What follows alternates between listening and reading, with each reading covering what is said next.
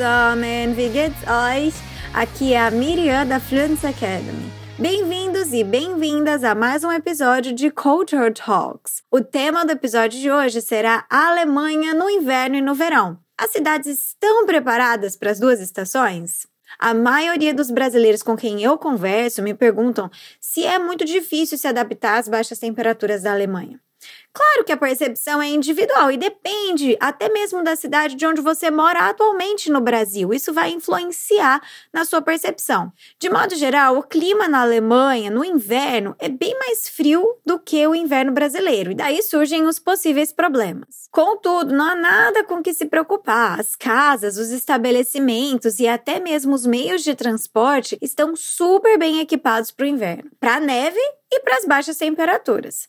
As casas possuem um sistema de vedação de portas e janelas e as paredes são muito grossas e revestidas, de modo que o calor fique no cômodo. E claro, toda casa tem um aquecedor. Algumas possuem até lareiras também. O custo do aquecedor já está incluso no Nebenkosten, ou seja, nos custos adicionais, não precisa se preocupar. E isso nós pagamos mensalmente junto com o nosso aluguel. Sabe aquela história de ficar dentro de casa vestindo muita roupa por conta do frio?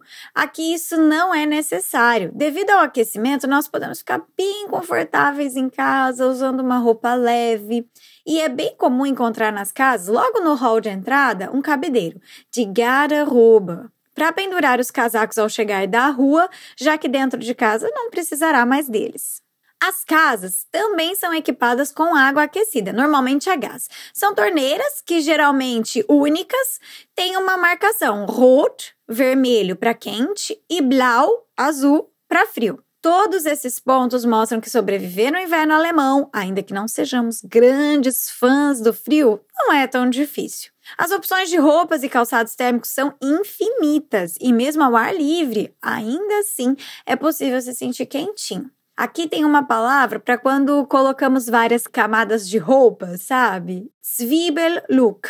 Zwiebellook é a junção da palavra Zwiebel, que é cebola, com look. Divertido, né? Nos restaurantes e estabelecimentos, há sempre aquecedor, como eu já disse. E os meios de transporte também. Claro que quando estamos na rua, daí sim precisamos nos preocupar e nos aquecer um pouquinho melhor.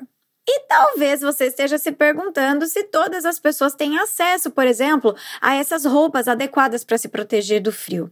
De acordo com a minha perspectiva, vejo que, de modo geral, é possível ter acesso a roupas quentes sem possuir muito dinheiro, já que há aqui brechós e lojas de roupas usadas. Além disso, há uma ação de alguns grupos que deixam containers para a doação de roupa em todos os bairros. Eles recolhem essas roupas de vez em quando e doam depois para aqueles que precisam. A ação não é exclusiva do inverno, os containers ficam disponíveis o ano todo. No frio, a cidade não é tão alegre quanto no verão, a menos que esteja nevando ou seja época de mercado de Natal.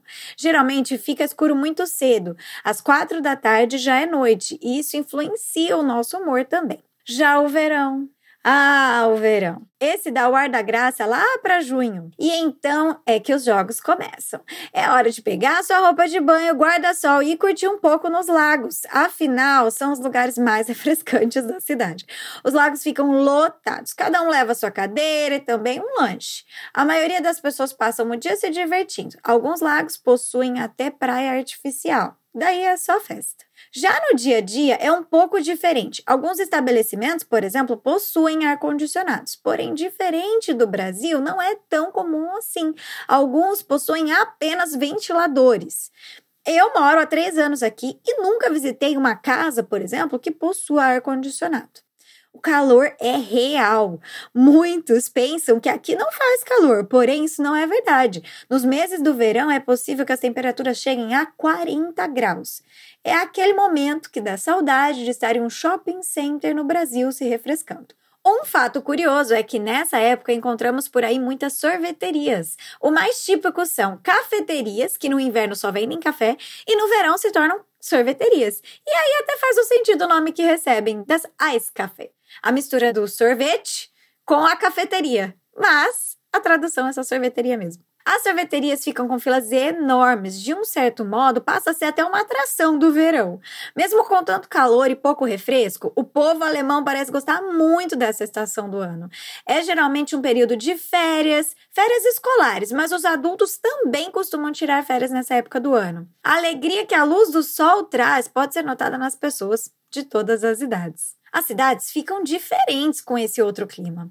Como eu já disse, no inverno as noites são mais longas e os dias mais curtos. Porém, no verão, o pôr do sol pode chegar a ser até depois das 10 horas da noite. É só alegria. A galera aproveita muito o verão, andam de bicicleta, vão aos parques e fazem aquelas atividades que são mais propícias a essa época do ano. Nessa época é bem comum ver mais bicicletas nas ruas.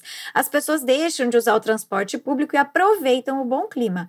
Mas não se engane, não pense que por causa do frio eles não andem de bicicleta. Eles andam sim, porém é claro que no verão a prática é ainda mais comum. Also, por hoje é isso.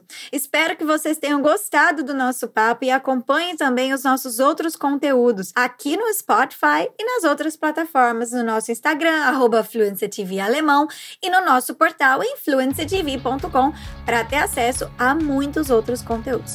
Eu vou me despedindo por aqui e te aguardo em breve. Até a próxima! Tchau!